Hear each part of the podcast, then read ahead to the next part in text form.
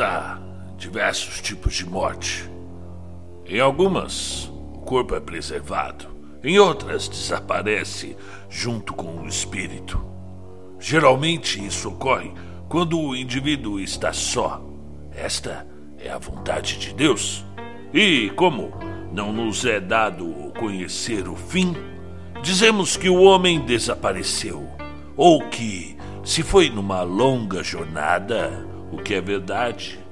Mas, às vezes, o fato ocorre diante da vista de muitos, como provam vários testemunhos. Num determinado tipo de morte, o espírito também morre, e sabe-se de casos em que isso aconteceu quando o corpo ainda continuaria vivo por muitos anos.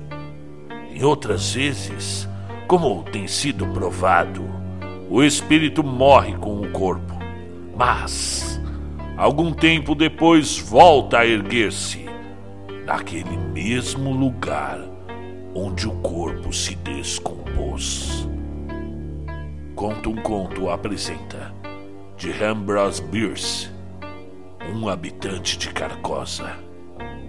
Narração Marcelo Fávaro.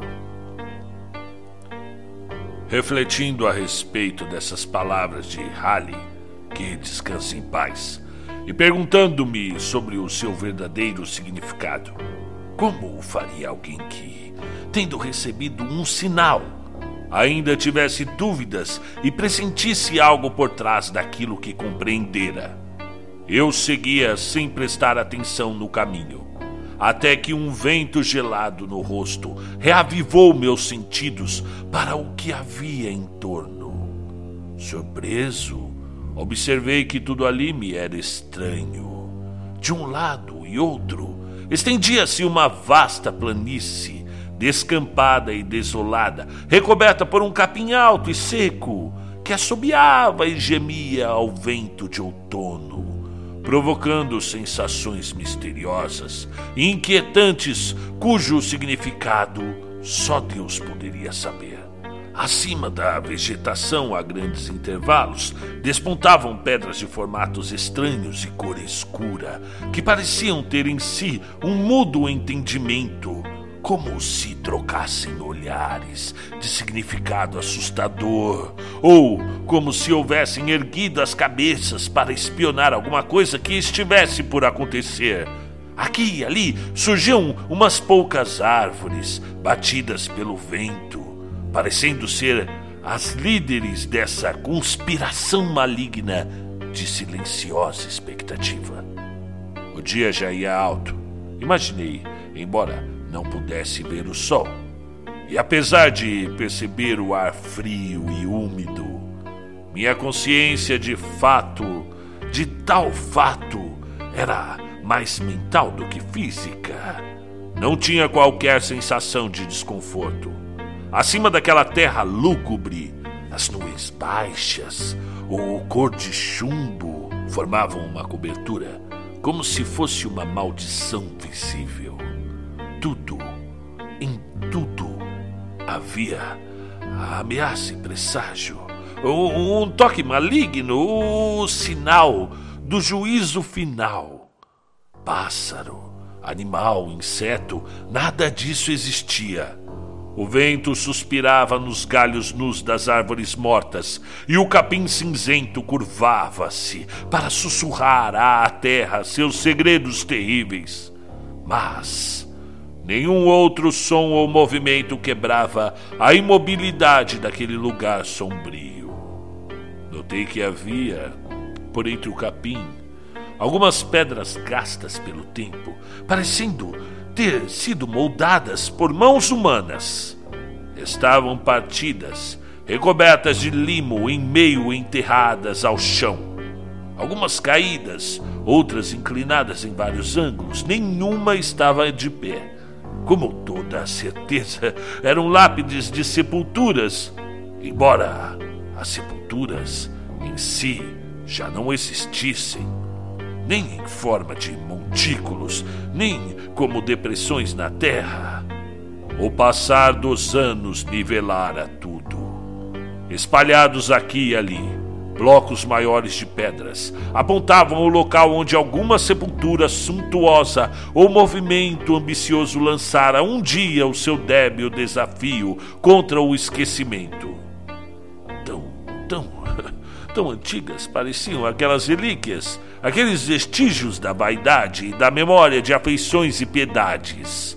Tão batidos, gastos, manchados e tão abandonado, deserto e esquecido aquele lugar, que não pude deixar de pensar que acabara de descobrir o cemitério de alguma. alguma raça pré-histórica. É, de, de homens dos quais até mesmo o nome estava muito extinto. Caminhava tão impregnado desses pensamentos que por algum tempo vaguei sem prestar muita atenção no que fazia, até pensar: como eu vim parar aqui? Como? Um momento de reflexão pareceu tomar tudo muito claro e ao mesmo tempo explicar, embora de forma inquietante. O cara, o caráter estranho, como com que eh, minha imaginação revestira tudo o que via e ouvia. Eu estava doente. Agora lembrava-me de que estivera prostrado com uma febre repentina. A minha família me dissera que, em meus delírios, várias vezes eu gritara pedindo ar e liberdade, tendo sido amarrado à cama para não fugir. Na certa, eu vencera a vigilância de quem tomava conta de mim e saíra. É, mas para onde? Não podia sequer imaginar. Claramente estava a uma imensa distância da cidade onde vivia. A antiga e famosa cidade de Carcosa. Em parte alguma, havia sinais audíveis ou visíveis da existência humana. Nenhum rolo de fumaça, nenhum cão latindo ou gado mugindo Nenhum barulho de crianças brincando. Nada. Apenas aquele cemitério sombrio, com o seu ar de mistério e terror. Consequências do meu cérebro comprometido. Não estaria eu tendo um novo delírio? Ali, onde não havia ninguém para me ajudar. Não, não seria tudo afinal uma ilusão provocada por minha loucura? Gritei os nomes de minhas mulheres e filhos, estendendo os braços à sua procura, enquanto caminhava por entre as pedras destroçadas, sob o capim seco. Um ruído atrás de mim fez com que eu me virasse. Um animal, um animal selvagem, um, um lince se aproximava. E de imediato pensei: e se eu desmaiar aqui, nesse lugar deserto? É, se a febre voltar e eu perder os sentidos? Esse animal voará em minha garganta. E eu corri na direção dele, gritando. E ele continuou seu caminho tranquilamente, passando quase ao alcance de minha mão e desaparecendo por trás de uma pedra. Logo depois, a cabeça de um homem pareceu surgir do chão a poucos metros de mim, é, ele subia um aclive a uma certa distância. É, é uma, numa colina baixa, cujo topo mal se podia distinguir do resto do terreno. Logo, tudo ele ficou visível. A sua figura recortada contra o céu cinzento. Estava meio nu, meio vestido, em farrapos. Seu cabelo desalinhado a barba imensa e embaraçada. Em uma das mãos levava um, um arco, um arco e uma flecha. E, na outra, uma tocha acesa, de onde se desprendia um longo fio de fumaça negra.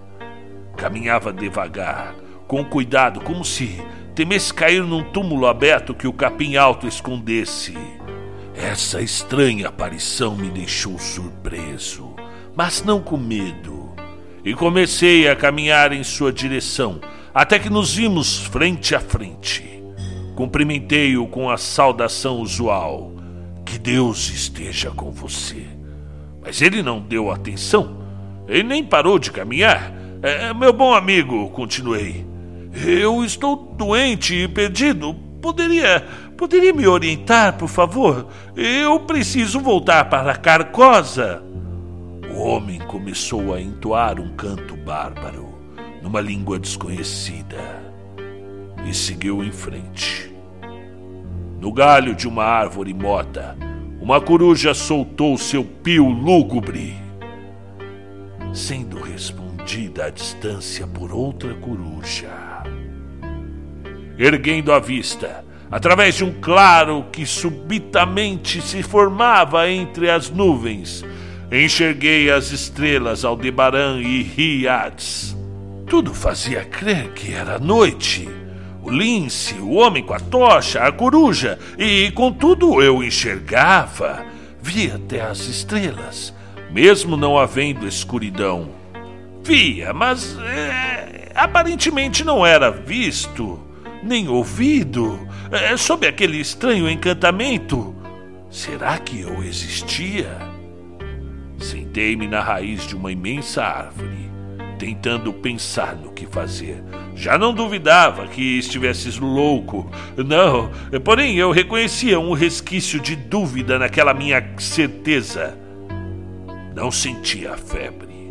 Além disso, tinha uma sensação de euforia e vigor que me eram desconhecidos, uma excitação física e mental Todos os meus sentidos estavam em alerta. Podia perceber o ar como se fosse uma substância palpável. Era capaz de ouvir o silêncio. Uma imensa raiz da gigantesca árvore, em cujo tronco me apoiara, e estava, ela estava enrolada em uma laje de pedra, parte da qual surgia por entre o vão formado por outra raiz. A pedra ficara, assim, parcialmente protegida das intempéries, embora bastante gasta. Seus cantos estavam arredondados, comidos pelo tempo, e a superfície muito sulcada e descamada. Partículas faiscantes de mica eram visíveis na terra sobre a pedra, vestígios de decomposição a pedra parecia ter marcado o túmulo do qual a árvore brotara muitas eras antes. Suas raízes possessivas tinham tomado a sepultura, transformando a pedra em prisioneira. Uma súbita lufada de vento varreu o punhado de secas folhas e gravetos que recobriam a lápide. E vendo as letras em baixo relevo de uma inscrição, curvei-me para lê-la. Deus, Era o meu nome, a data do meu nascimento e a data da minha morte. Um raio de luz oblíqua iluminou todo o lado da árvore do mesmo instante em que me pus de pé, aterrorizado. O sol nascia a leste, no céu cor-de-rosa. Eu estava de pé entre a árvore e o seu disco de fogo no horizonte mas não havia qualquer sombra do tronco. Um coro de lobos uivando saudou o amanhecer. Eu podia vê-los sentados nas patas traseiras, solitários ou em grupos, nos topos dos montículos e dos túmulos, preenchendo em parte a visão desértica que se estendia até o horizonte. Só e só então compreendi que estava nas ruínas da antiga e famosa cidade de Carcosa.